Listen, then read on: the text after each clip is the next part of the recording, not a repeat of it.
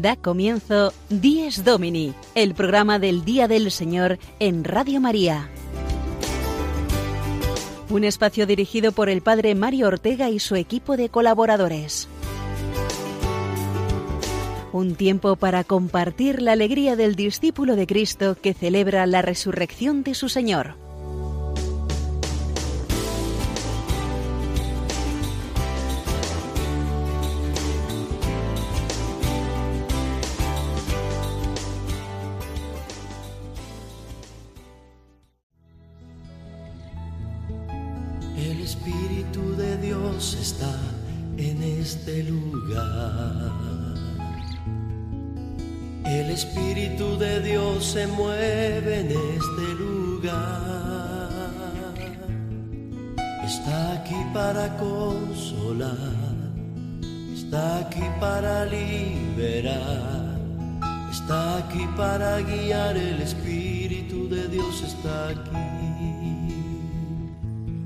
Buenos días amigos de Dios Domini, el Espíritu de Dios está aquí. Está siempre, pero hoy de una manera muy especial, el día en que recordamos y revivimos su prometida venida a los apóstoles y a María Santísima. Recibid un saludo muy cordial de quien nos habla el Padre Mario Ortega en esta gran solemnidad de Pentecostés. Como cada domingo, desde los estudios de la Familia Mundial de Radio María en Roma, damos comienzo al programa del Día del Señor. Y lo hacemos acompañados de Sofía Lobos, a la que también saludamos, hoy con la gran alegría del Espíritu Santo. Buenos días, Sofía.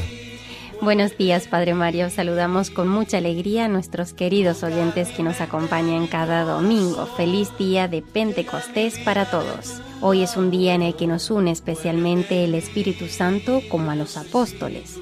Aquel día comenzó la misión de la Iglesia que nosotros estamos llamados a continuar, siempre con la fuerza del mismo Espíritu de Dios. Dios está en este lugar.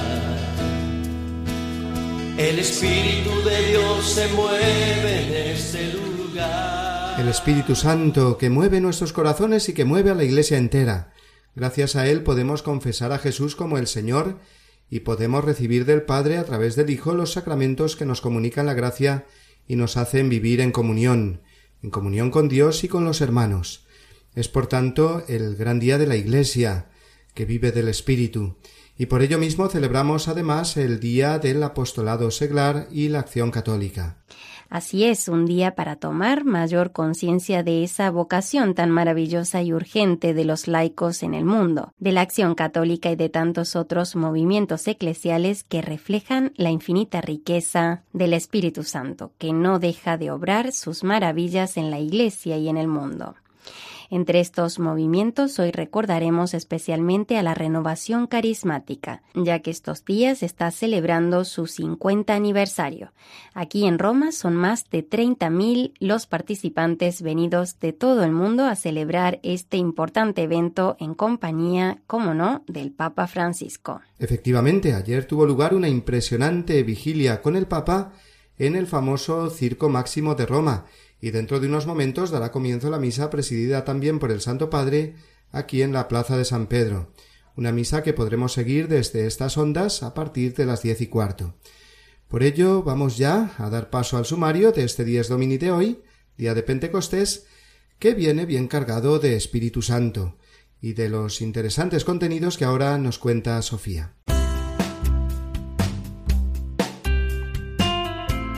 Nuestro programa de hoy arrancará con el editorial semanal del Padre Mario para después dar paso a la sección Iglesia desde Roma, en la que hoy escucharemos a Milagros Carvajal, una de las personas del comité organizador de las celebraciones en Roma en torno al 50 aniversario de la renovación carismática, como hemos dicho anteriormente. Seguidamente, el padre Juan Miguel Ferrer seguirá ayudándonos con su comentario litúrgico a vivir mejor nuestra misa dominical. Después será el momento de escuchar al padre Jorge González Guadalix en su sección El Domingo desde mi parroquia. Seguidamente en la sección Firmes en la Fe, el padre Juan Francisco Pacheco entrevistará hoy y para terminar en la sección Domingo y Familia escucharemos la interesantísima entrevista sobre el tema de la educación afectiva de los adolescentes con dos monitores de cursos de educación a la afectividad para los hijos.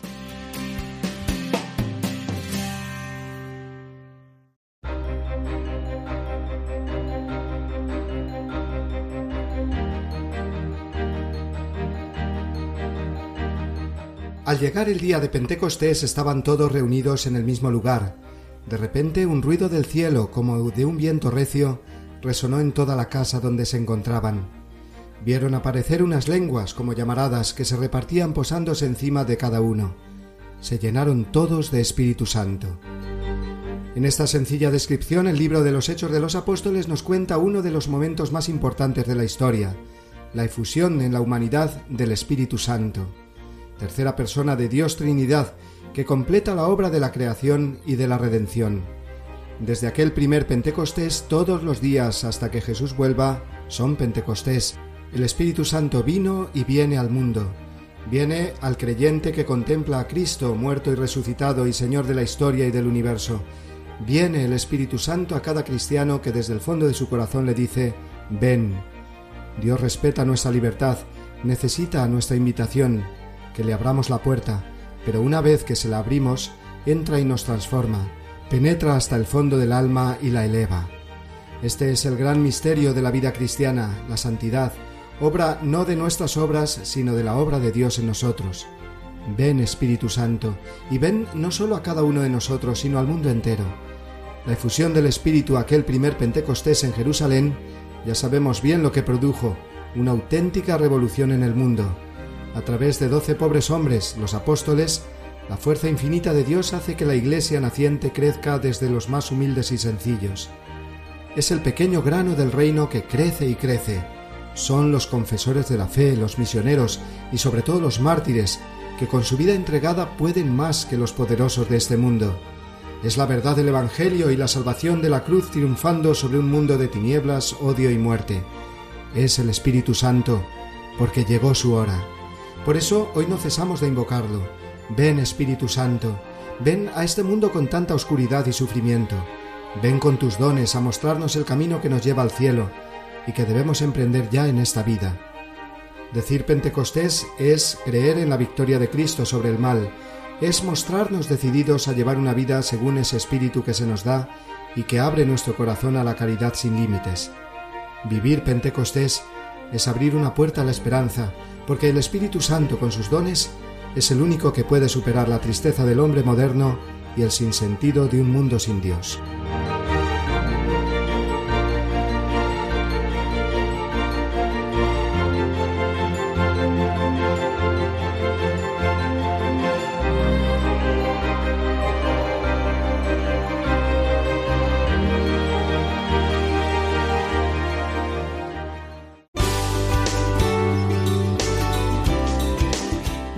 Domini, el programa del Día del Señor en Radio María.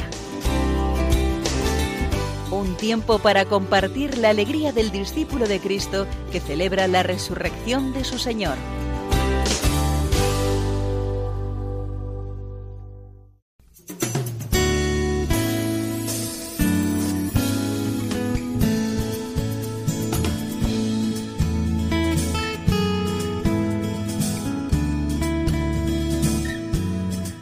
Iglesia desde Roma, la noticia semanal desde la ciudad eterna.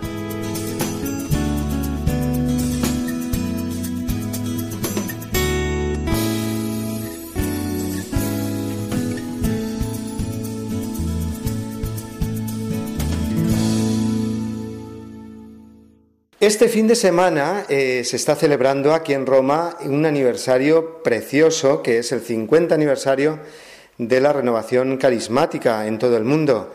Eh, muchos eventos eh, que se están celebrando estos días y para que nos explique un poco la espiritualidad de la renovación carismática y todos los eventos que se están realizando durante estos días, tenemos aquí con nosotros a Milagros Carvajal, que forma parte del comité organizador de, estos actos del 50 aniversario de la renovación carismática en todo el mundo. Buenos días, Milagros. Buenos días, buenos días a todos los que nos están escuchando. Bueno, eh, Mario, como eh, acabas de decir, estamos celebrando en estos días, ya hemos comenzado desde el día miércoles nuestro programa, eh, estamos celebrando los 50 años de la renovación carismática en todo el mundo. Hace 50 años nació en Duquesne la renovación carismática en un encuentro que fue, mm, que es histórico, que todavía se, se recuerda de unos, en unos jóvenes católicos eh, que, universitarios que quisieron hacer un retiro un fin de semana y prácticamente ellos dijeron que no querían irse de esa reunión sin haber sentido, tocado la presencia del Espíritu Santo. Han hecho como un reto al Espíritu Santo y el Espíritu no se dejó esperar se hizo presente como en el día de Pentecostés. Se hizo presente con lenguas de fuego, comenzaron a cantar en, lenguas, comenzaron a eh, realmente hacer profecías y eso nació hace 50 años y de allí en adelante se ha esparcido en todo el mundo esta, este movimiento, esta renovación y como dice Papa Francisco, esta corriente de gracia que es para toda la iglesia. Y son 50 años que el Espíritu ha hecho, ha obrado muchas cosas en, eh, en todo el mundo en realidad, ¿no? Y están llegando, han llegado y continúan llegando todavía a Roma en estos días representantes de más de 180 países y es realmente una gran eh, experiencia que estamos viviendo. Hay personas de todos los países, de todos los cinco continentes y el Espíritu es que nos ha convocado aquí a Roma y estamos presentes aquí. Y además, eh, Milagros eh, trabaja continuamente aquí en Roma en la oficina central, precisamente pues tratando más pues con las personas y con los grupos en todo el mundo, los grupos de habla hispana. Así que, ¿qué nos puedes decir así del programa, de lo que habéis vivido ya en estos días y de lo que os espera esta mañana de domingo? Bueno, sí, eh, las celebraciones han comenzado el miércoles con la audiencia general con el Papa eh, y luego en la tarde, todas las tardes hay celebraciones eucarísticas en las diferentes basílicas, grandes basílicas hubieron eh, celebradas por los diferentes cardenales, etcétera. Y luego hemos tenido también las, los encuentros por grupos, digamos, ¿no? El jubileo de los jóvenes, que una noche que hubo ahí en San Juan de la Letrán, luego hubo el jubileo de las familias, eh, luego el jubileo de los sacerdotes y también el jubileo carismático. Y ayer ha sido el momento mm, más importante donde eh, se han eh, reunido la mayor parte, digamos, también, porque este, la renovación carismática nace en realidad ecuménica, porque nació en esa ocasión que les digo de, de los jóvenes católicos en Duquesne, pero también contemporáneamente Espíritu ha obrado en otras eh, realidades eh, cristianas y sobre todo los evangélicos, nuestros hermanos cristianos evangélicos. Así es que también ellos eh, han estado presentes, sobre todo los líderes. Ayer en el Circo Máximo, donde con más de 30 mil personas que se han inscrito, que vienen de todas partes del mundo y muchos otros más, hemos vivido este momento muy importante, muy lindo, invocando el Espíritu Santo para que se manifieste como, como en Pentecostés. Y ahora estamos este, esperando aquí para celebrar la Santa Misa, que es conclusiva, la, misa de la Pentecostés, y el eh, Santo Padre naturalmente nos, eh, nos está diciendo que esta misa es como la misa del envío, ¿no? porque queremos nosotros ser eh, los instrumentos del Espíritu Santo para llevar la experiencia de la nueva Pentecostés a toda la iglesia y sobre todo a los que no conocen al Señor. Y justo en este día de Pentecostés, qué maravilla que podamos eh, vivir con vosotros este aniversario tan redondo, los 50 años, la boda de oro de la renovación carismática en todo el mundo. Seguro que muchos de nuestros oyentes que están ahora escuchándonos pues frecuentan los eh, grupos carismáticos en sus parroquias y están muy contentos también de que hoy el Papa está pues eh, celebrando la misa, va a celebrar la misa dentro de unos momentos eh, para la renovación carismática y para impulsaros seguramente a que renovéis ese compromiso de, ser impulsados y guiados por el Espíritu Santo y ayudéis a toda la Iglesia desde este carisma tan especial. Así que Milagros Carvajal, eh, una de las responsables de la organización de estos eventos, eh, que está aquí en Roma trabajando todo el año en la oficina de la Renovación Carismática Mundial. Muchísimas gracias y adelante siempre con el Señor y con el Espíritu Santo.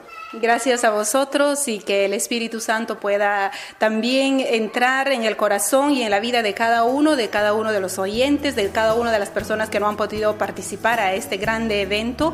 Y bueno, el Espíritu sopla como quiere y donde quiere. Así es que felicidades a, a todos.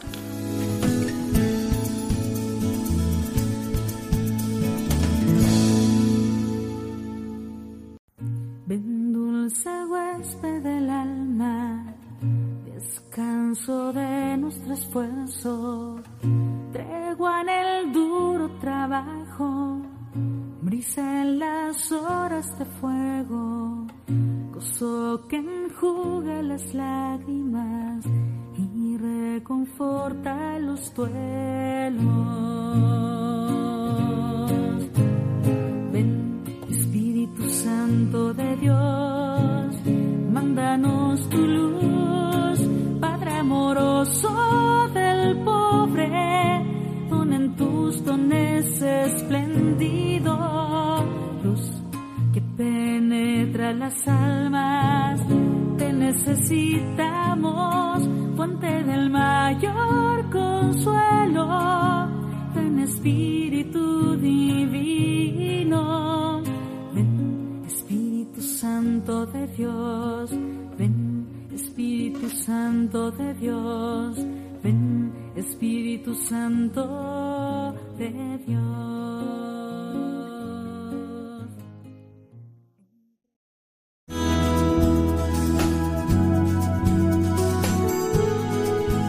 Vivamos mejor nuestra misa dominical, una sección a cargo del Padre Juan Miguel Ferrer.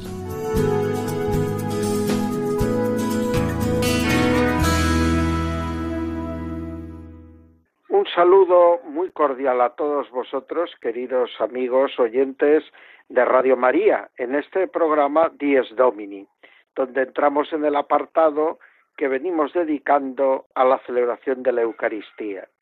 Pero puesto que hemos hecho ya nuestro recorrido completo por la celebración de la Santa Misa, creo que merece la pena que nos detengamos en la liturgia de las horas, la oración de la Iglesia, conocida también antiguamente como el rezo del breviario, que nació desde su origen como una prolongación de la celebración de la Eucaristía. Los primeros cristianos que celebraban la Eucaristía solo los domingos, prolongaban su oración, la que habían vivido intensamente en la celebración del sacramento del Señor, rezando luego a lo largo de todos los días de la semana esta oración a base de salmos y textos bíblicos y veían en ello un prolongar la celebración dominical de la Eucaristía bajo la forma de la alabanza a Dios. Sí, el oficio divino o liturgia de las horas se concibe como una alabanza, una acción de gracias a Dios que prolonga la gran acción de gracias de Jesucristo al Padre, que es la Eucaristía. La liturgia de las horas intenta ayudarnos a que vivamos cada día del año en esa vinculación con Jesucristo que hemos alcanzado en su máximo grado a través de nuestra participación en la Eucaristía con la comunión.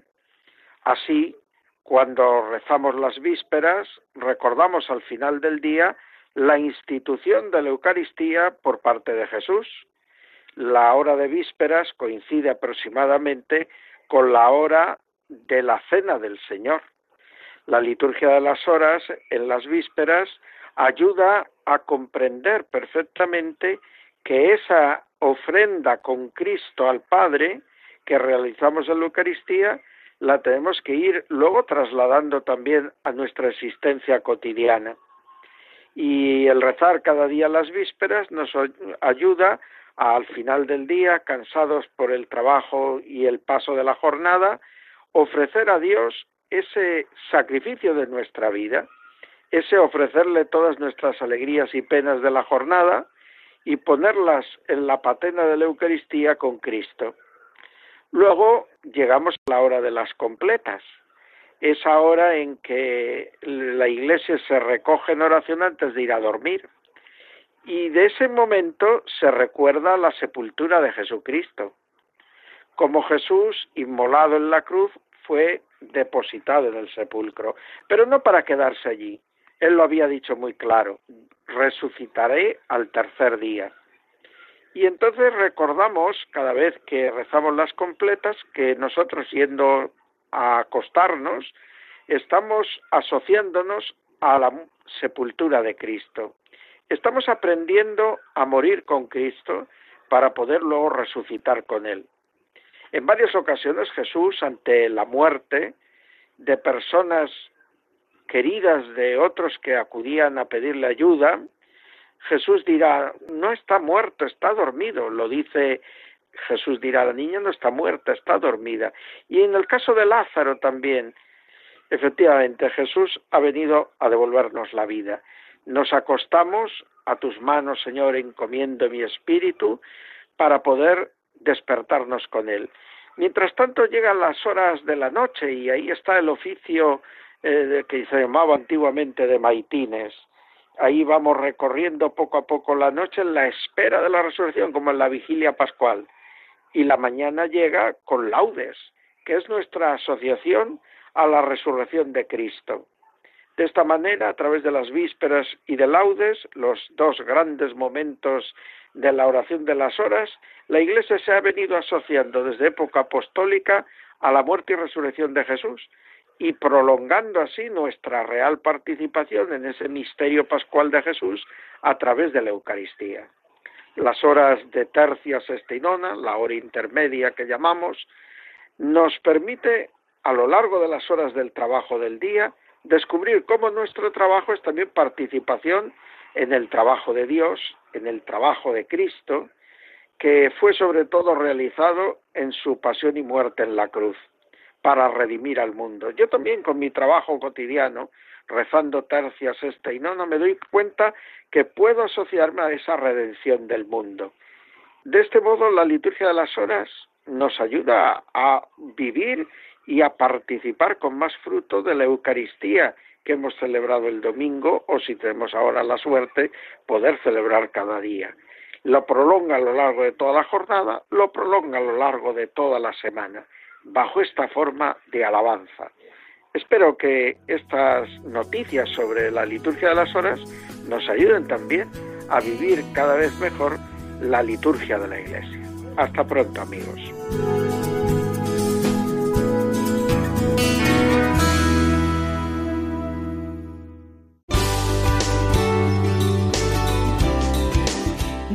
Domini, el programa del Día del Señor en Radio María. Un tiempo para compartir la alegría del discípulo de Cristo que celebra la resurrección de su Señor.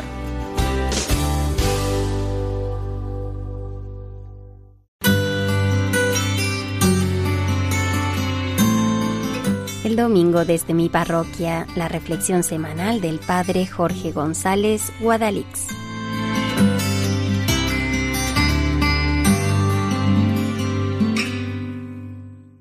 días, queridos amigos de Radio María. Bastantes personas, gente que me escucha en Radio María, lectores del blog o amigos, se dirigen a mí mostrándome su disgusto con los sacerdotes que les han tocado en suerte en sus parroquias o comunidades. Ya se lo pueden imaginar, que ni son poco piadosos, que si no celebran bien, este le pierden la predicación, aquel demasiado simpático, otro tal vez demasiado serio, quejas y más quejas. Y conste que no me extraña, ¿eh? que me conozco bien el gremio y sé que distamos mucho de la perfección. Miren, curas piadosos, rectos, que celebren bien, capaces de atraer a la juventud y de llevarse bien con todos, con excelentes cualidades humanas, amables, agradables, acogedores y santos, y que además sean guapos, morenos y con ojos verdes. Quedan dos y me dicen que están muy solicitados. Bueno, dice la broma, cuando me dicen esto de los curas, que han tenido mala suerte con el sacerdote que les ha tocado, me acuerdo de una anécdota que escuché hace tiempo de San José María Escriba de Balaguer. Gente que hablando con él se quejaba de los sacerdotes. San José María, cuentan, que escuchó, no demasiado, y respondió así. Así que vuestros sacerdotes no son santos. Eso es señal de que rezáis poco por ellos.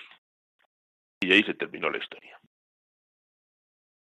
Una de las cosas que pretendo con esta sencilla reflexión dominical es ayudarles a ver las cosas desde el otro lado del altar.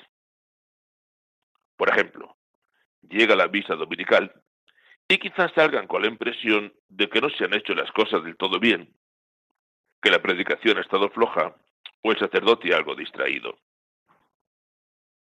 La visión del sacerdote pudiera ser distinta. Por ejemplo, que le cuesta mucho celebrar bien y concentrarse en lo que hace, cuando resulta que han pasado 10, 15 minutos del inicio de la misa y la gente sigue entrando en la iglesia.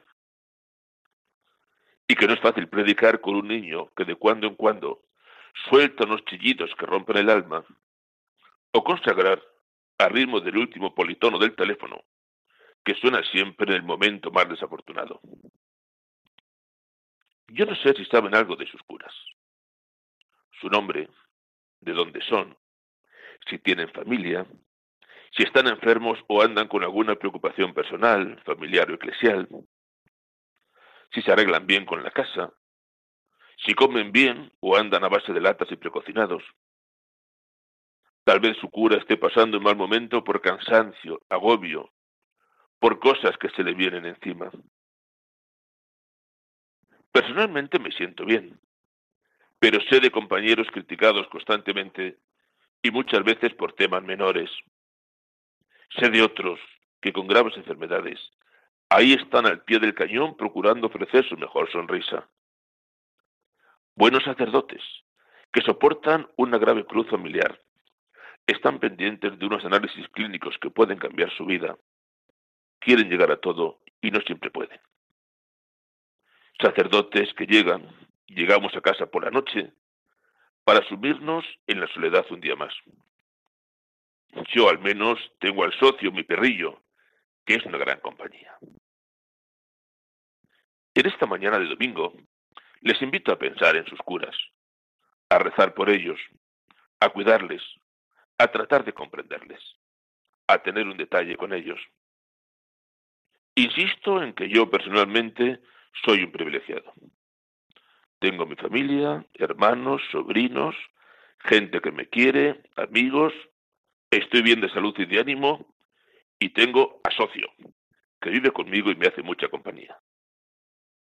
Pero no todos pueden decir lo mismo. Cuando vayan hoy a misa, piensen en su cura y recen una Ave María por él. Se lo agradecerá. Feliz mañana amigos y hasta la semana que viene, si Dios quiere.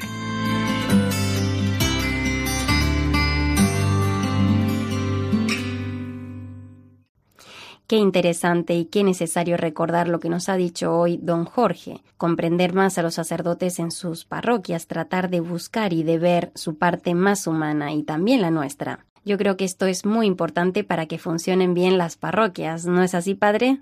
Pues es fundamental, sí, sobre todo porque así es como se entenderá mejor que la Iglesia somos todos. En las parroquias, los sacerdotes y los laicos.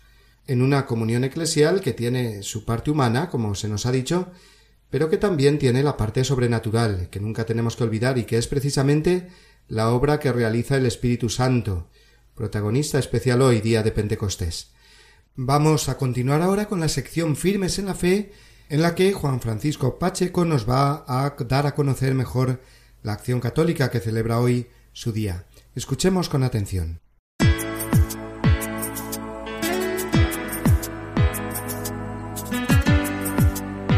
Firmes en la Fe, la entrevista semanal a cargo del Padre Juan Francisco Pacheco.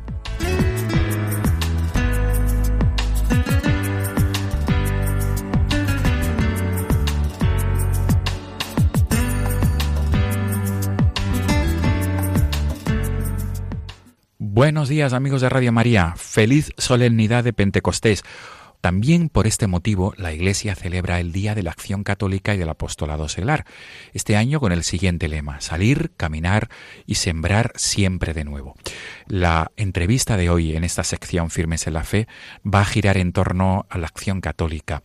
Por este motivo tenemos al otro lado del teléfono a Francisco Ramírez Mora, que es el responsable de jóvenes en la Comisión Permanente de Acción Católica Nacional. Fran, Francisco, buenos días. Buenos días, Juan Francisco, ¿qué tal? Mil gracias por atendernos en esta mañana de Pentecostés. Nada, un placer, un placer. Cuanto más festivo sea el día y más lo podamos compartir con los hermanos, mejor que mejor. Desde luego, Fran. Eres responsable de jóvenes en la Comisión Permanente de la Acción Católica, ¿verdad? Perfecto, sí, sí, eso es.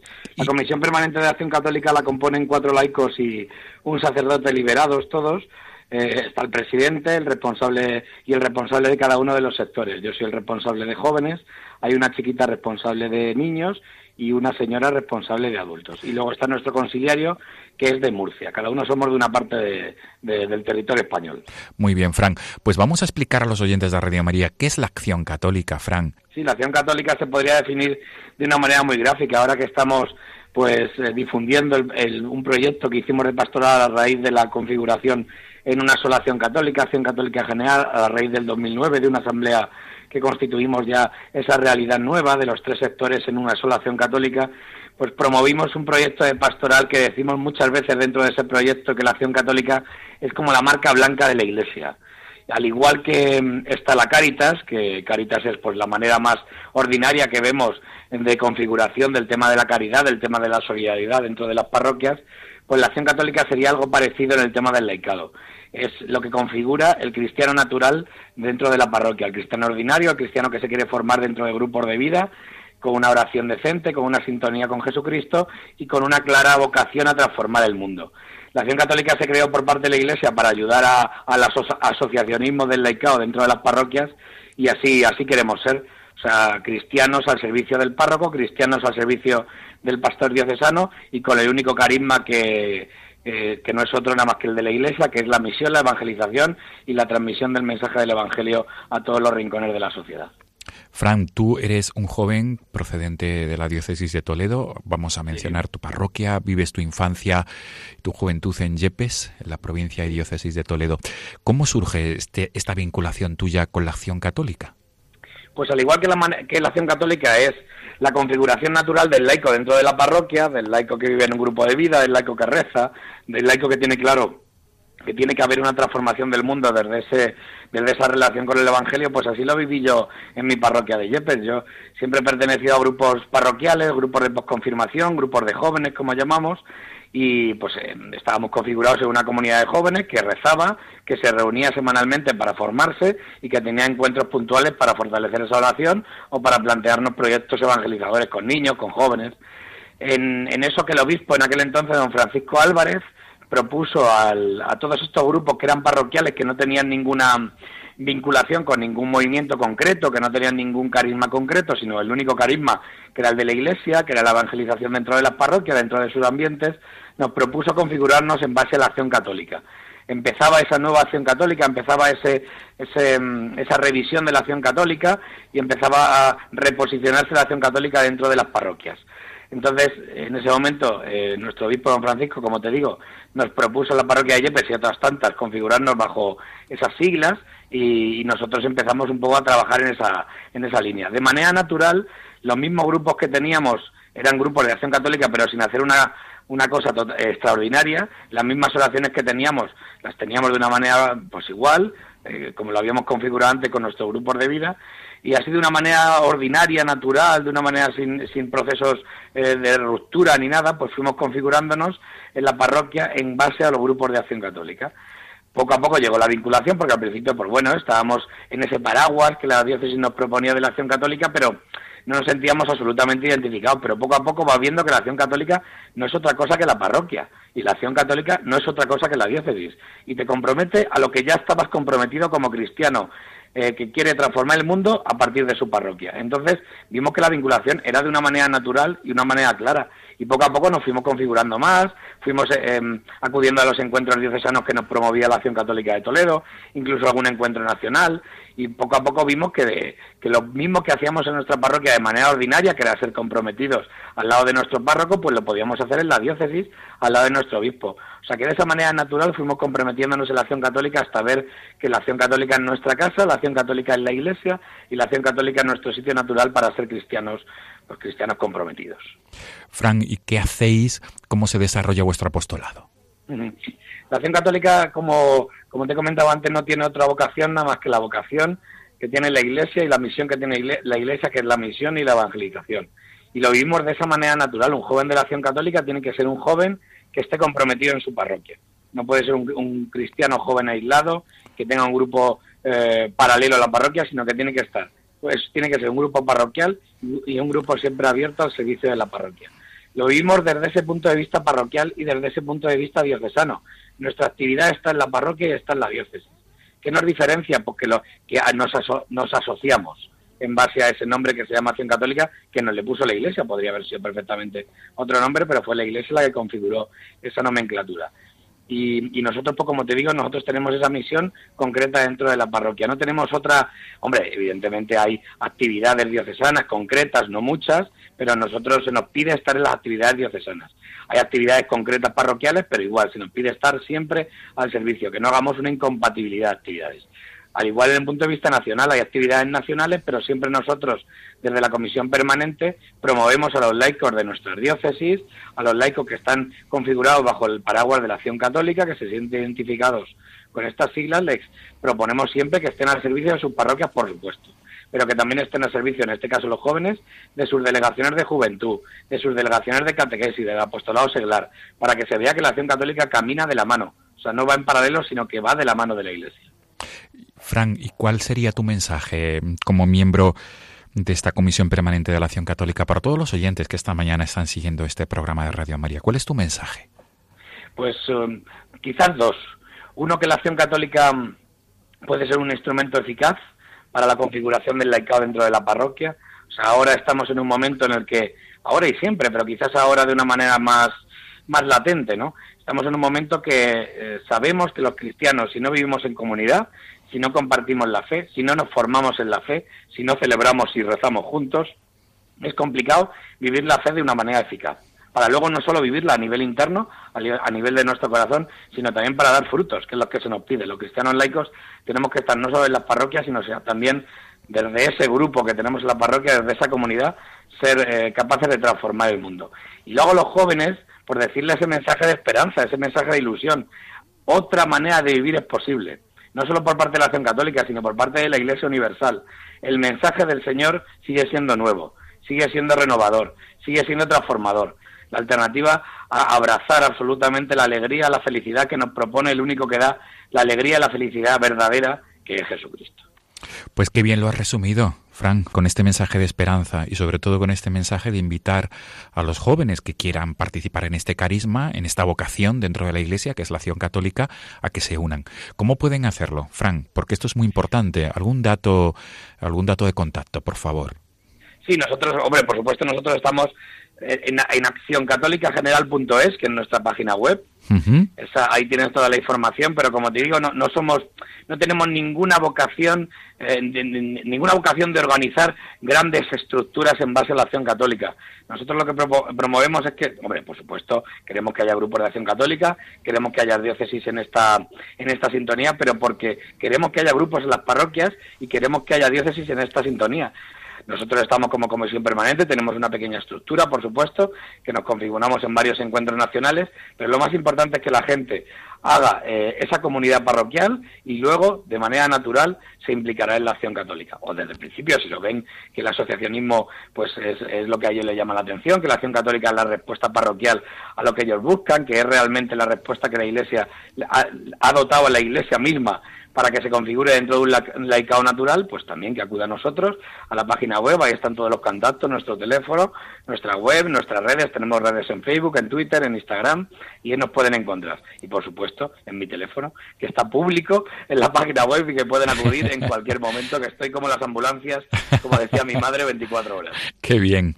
Fran, Francisco Ramírez, vamos a repetir la dirección web de, la Acción Católica, por favor, www. www, sí, Acción Católica General, accioncatólicageneral.es. Muy bien, pues nos quedamos con esta dirección web para todos aquellos que quieran saber más. Francisco Ramírez, Fran, mil gracias por atendernos en esta mañana de Pentecostés y, gracias a ti. y feliz día de la Acción Católica y el Apostolado Seglar. Felicidades a todos los seglares y a toda la Iglesia en general. Amigos de Radio María, nos volvemos a encontrar el próximo domingo. Hasta entonces.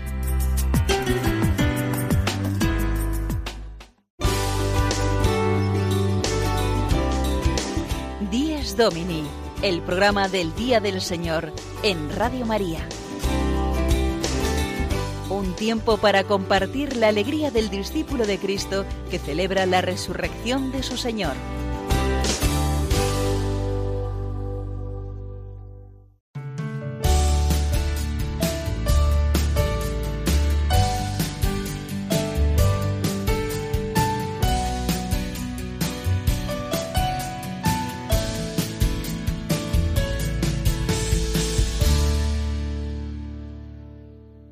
Queridos amigos, en esta sección Domingo y Familia, hoy vamos a tener a alguien que nos va a hablar eh, de la educación en la afectividad, porque estamos celebrando, sí, el día de Pentecostés y en torno a esta fecha se celebran muchas confirmaciones de adolescentes, de jóvenes, y siempre los padres en las reuniones que tenemos en las parroquias con ellos te dicen lo mismo, ¿no?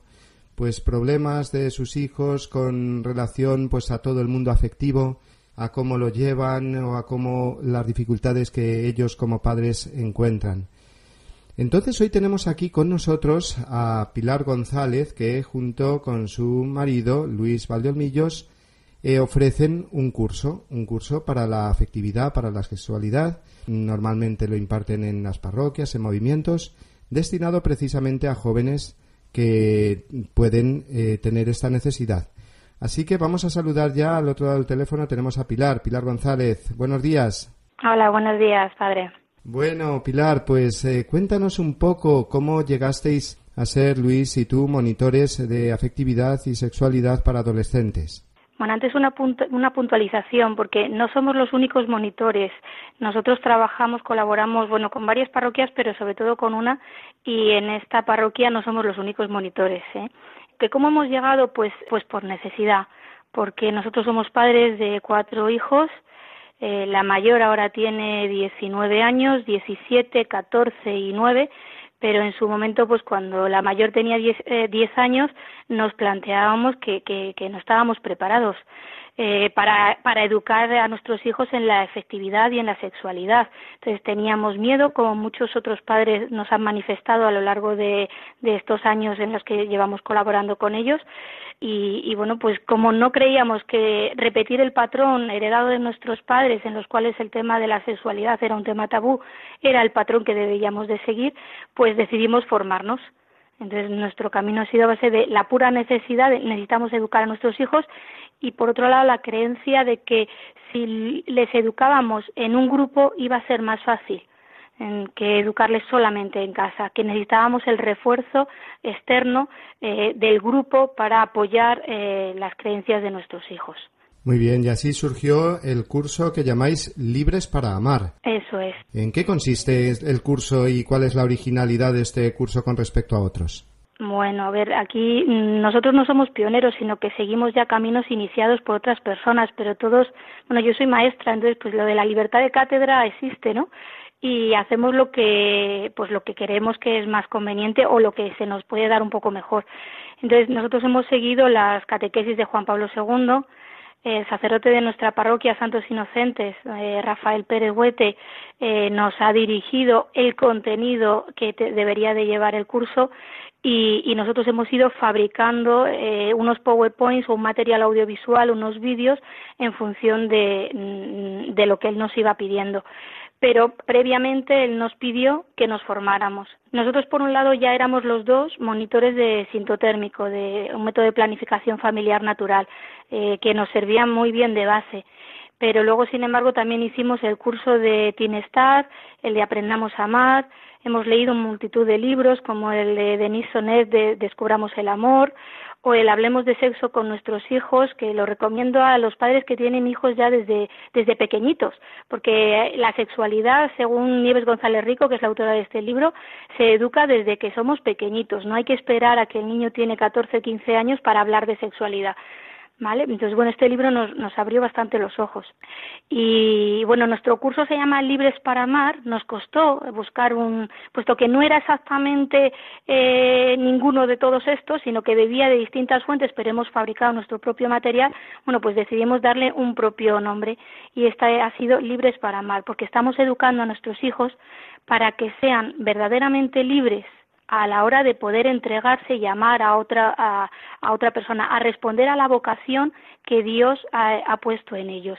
De hecho, hablamos de las dos vocaciones, de la vocación al sacerdocio o a la vida consagrada y, y de, la, y de la vocación al matrimonio. Entonces, bueno, pues ellos tienen que ser libres para poder elegir esa vocación y para poder ser libres necesitamos formación y eso es lo que le ofrecemos a los niños a los padres les contamos que, que bueno que, mm, que, ellos tienen miedos hemos buscado por internet cuáles son los temores capitales de los padres. Entonces eh, salen trabajamos el quién soy yo y la autoestima el acoso escolar trabajamos los sentimientos con los alumnos con los adolescentes. Otro de los temores de los padres es el tabaco el alcohol las drogas. Para ello la asertividad es fundamental que lo trabajamos también en el curso o las malas compañías, que también tiene mucho que ver con la asertividad, pero también con la maduración afectiva y con el trato de la amistad. También ellos temen el tema de las redes, las redes sociales que nos ha llegado a los adultos eh, demasiado deprisa sin conocimiento suficiente, ¿no? Entonces, bueno, también trabajamos el tema de las redes sociales y la presión de grupo en nuestro material. Eh, les preocupa, por supuesto, el noviazgo y la sexualidad, y entonces tenemos una serie de temas como la vocación al amor, el noviazgo, el sentido cristiano en la sexualidad, el pudor, la castidad, el matrimonio o la anatomía y fisiología eh, masculina y femenina, las relaciones prematrimoniales, hablamos de todo, todo lo que ellos puedan plantearnos se lo queremos contestar nosotros, porque lo que no contestemos entre los padres y los propios monitores van a encontrar respuestas ellos, o bien con los amigos, o bien con, con la propia televisión o el cine, y no creemos que sea el camino adecuado. Muy bien, y, Pilar, ¿qué consejos daríais a los padres que ahora nos están escuchando para trabajar precisamente este tema con sus hijos? Bueno, primero que no tengan miedo y que si hay algo de miedo, pues eso se susana formándose. Mm, eso lo descubrimos nosotros enseguida. En cuanto que empezamos a formarnos, el miedo desapareció. Entonces, lo primero que recomendaría es eso, que pudieran formarse y hicieran algunos de estos cursos que he comentado o que leyeran libros hay muy buena formación ya en la red o en, libros, ¿no? Otro consejo, el segundo sería, mm, pues naturalidad, pero cuidado, naturalidad no es, no es que todo vale, mm, sino que todo momento vale para educar en este tema. Mm, en, el libro que antes he comentado de Hablemos de sexo con nuestros hijos de Nieves González Rico, eh, eh, sale que si tú hijo sale con tres añitos en el triciclo paseando por la casa y lleva puesto mm, sobre el manillar del triciclo una compresa con alas extendidas y mm, te pregunta mamá qué es esto pues que no te ruborices que no te preocupes no te escandalices eh, sino que trates ese momento ahí en ese momento y le des una respuesta adecuada a un niño de tres años claro no le vas a explicar la metafísica de, las cosas, sino que, bueno, la, la, respuesta que necesita un niño de tres años, pero que no te calles y contestes. A eso me refiero con naturalidad, que en todo momento, que si estamos viendo un documental y aparecen unos animales en los cuales están teniendo relaciones, pues se comenta y se habla. O sea, es trabajar este tema cuando surja, ¿Vale? No es decir, bueno, voy a plantearme esto lo debo de trabajar cuando mi hijo cumpla los 14 años porque antes no está preparado, no, es que hay que irlo preparando poco a poco a base de momentitos, ¿vale? Otro consejo sería hacerlo con ilusión y sin derrotismos, sin estar presionados por la sociedad. Como todos los amigos de mis hijos piensan y actúan de la misma manera, yo no voy a poder convencerles. Sí se puede y tus hijos lo van a sentir si tú tienes fe en ellos. Mostrando cercanía, nunca negándolo o ruborizándose al hablar, ¿vale? Y bueno, pues eh, creyendo en ellos, mostrando el bien que encierra todo lo que estamos enseñándoles y no el mal, y mostrando el respeto al proceso de la formación del propio hijo, que no siempre va a la velocidad que a nosotros nos gustaría. Muy bien, Pilar, pues te damos las gracias porque realmente ha estado interesantísimo todo lo que nos has contado. Muchas gracias a vosotros. Y ya que estamos en el día de Pentecostés, pues le pedimos al Espíritu Santo que complete de alguna manera todo lo que nosotros como educadores cristianos pues podemos hacer y los padres hacéis, ¿verdad? Sí, por supuesto, porque tenemos que pedirle ayuda al Espíritu Santo para hablar a veces. Dice, saber cómo hablo con mi hijo. Espíritu Santo, soplame. Muy bien, pues Pilar González y tu marido eh, Luis Valdeolmillos, que hoy no nos ha podido acompañar, pero que también impartís juntos este, este curso, Libres para Amar. Muchísimas gracias y enhorabuena por esta formación que ofrecéis desde la parroquia Santos Inocentes, pero también abierta a otros lugares donde os puedan llamar, ¿verdad? Sí, sí, sí, ya lo hemos hecho en más sitios. Muy bien, Pilar, pues muchísimas gracias, Dios te bendiga y hasta otro día. Hasta otro día.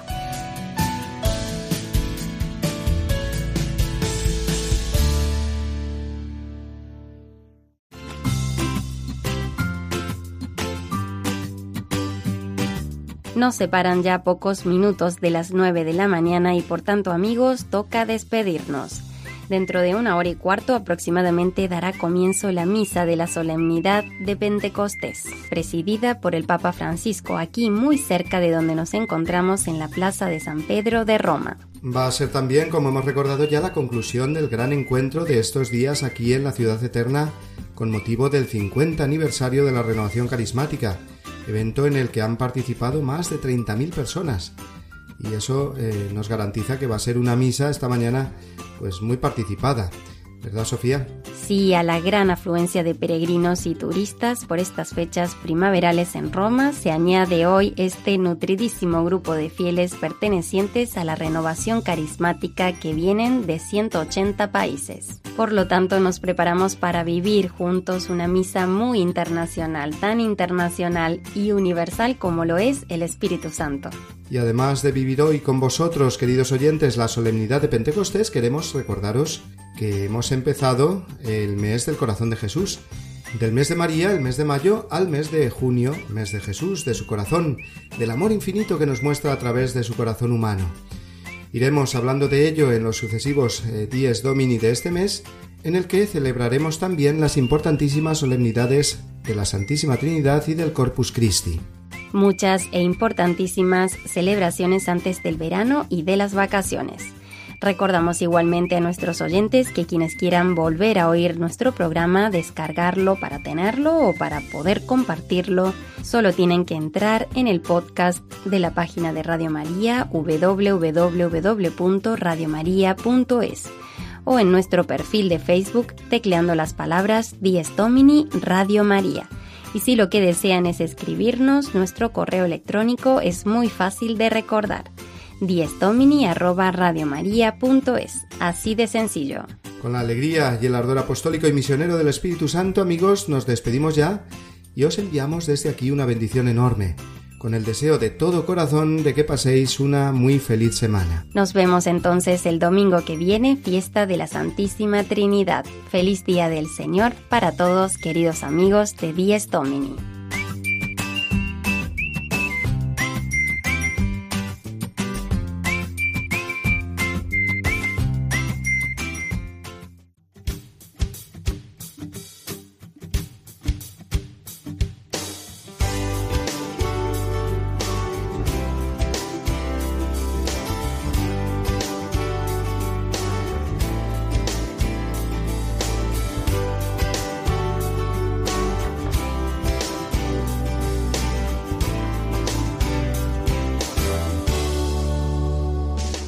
Así termina Dies Domini, el programa del Día del Señor en Radio María. Un espacio dirigido por el Padre Mario Ortega y su equipo de colaboradores. Un tiempo para compartir la alegría del discípulo de Cristo que celebra la resurrección de su Señor.